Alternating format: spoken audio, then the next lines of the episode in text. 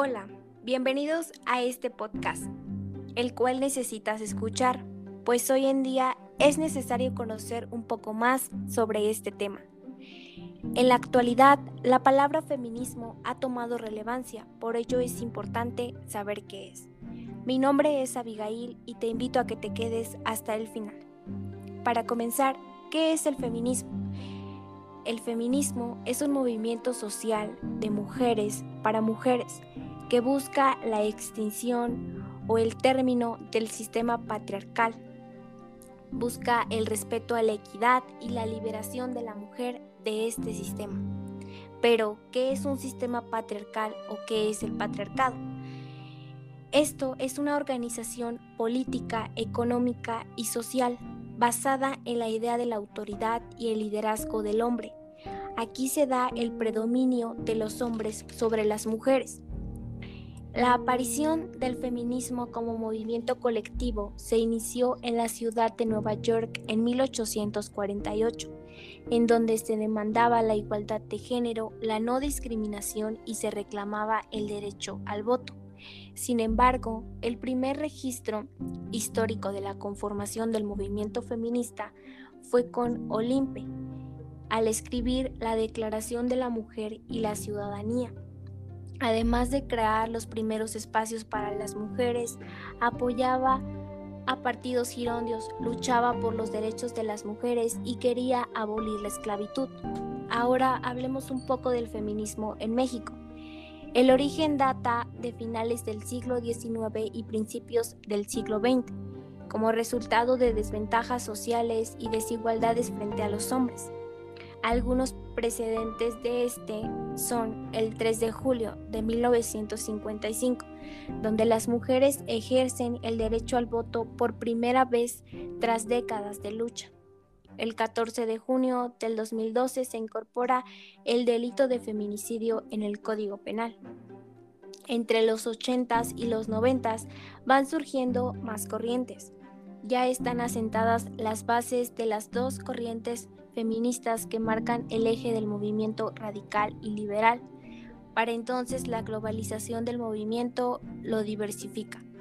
Algunas exponentes contemporáneas son Celia Amoros Puente de España, Marcela Lagarde y de los Ríos de México, Rita Laura Segato de Argentina y Ángela Davis de Estados Unidos. La lucha por la liberación de las mujeres no es fácil, por algo es lucha. Un mundo nuevo, uno más justo, es lo que se necesita. En un mundo donde nos enseñaron a competir, a odiarnos, desacreditarnos y lastimarnos, escucharnos a nosotras y a las otras con respeto y paciencia es un acto revolucionario.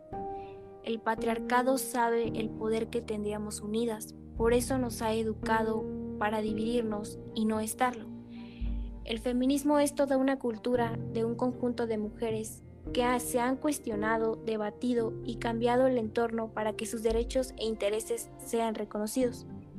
Me complace tener conmigo a una invitada quien nos compartirá su experiencia en una marcha feminista y cómo esto ha influido en su vida. Hola, mi nombre es María José López Mendoza, estudiante del COVAC 16, Grupo 63. Me llena de emoción poder estar en este podcast y poderles compartir a todos ustedes cómo ha sido mi experiencia dentro de este movimiento. Hace alrededor de tres años decidí involucrarme en este movimiento social, ya que veía noticias que causaban polémica de este. Después de leer sus ideologías, objetivos y demás, me di cuenta que en el feminismo existen tipos.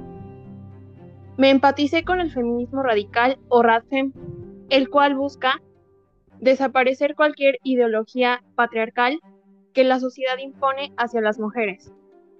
Después de un año de informarme y tomar talleres por línea, me di cuenta que estaba lista para salir a marchar por primera vez. Así que el 8 de marzo, en compañía de mi mamá y mi amiga, salimos a las calles de Querétaro a exigir justicia por las que ya no están. Al llegar al punto de reunión con las compañeras, nos dimos cuenta que es desgarrador escuchar cada una de las anécdotas que ellas cuentan del por qué están ahí. Algunas de ellas sufren violencia por su pareja. Otras de ellas han sido violadas. Y algunas más, en su mayoría, asisten ahí para exigir lucha ya que fueron privadas de la libertad o simplemente una mujer cercana y querida de ellas ha sido desaparecida. Algunas más dicen que no debemos esperar a que nos suceda algo para salir a las calles a exigir justicia. Después de eso, los colectivos a cargo esa vez nos acomodaron y comenzamos a marchar por las calles principales del centro histórico de Querétaro. A, cargo de canciones y consignas y performance que las mismas compañeras planean, fuimos avanzando poco más y toda la gente presente ahí se daba cuenta de lo que queríamos lograr. Hacer ruido para exigir justicia y lograr un bien común. Al término de la marcha, muchas compañeras rinden homenaje a sus seres queridas que ya no están con nosotras.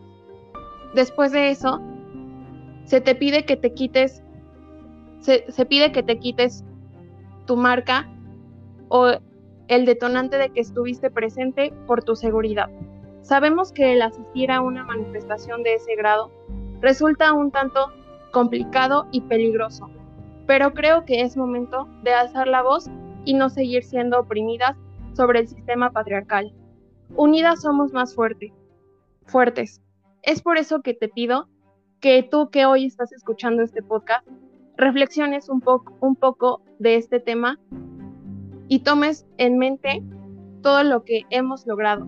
Muchísimas personas dicen que no se logra nada asistiendo a una marcha feminista, pero gracias a ellas hemos logrado varias leyes.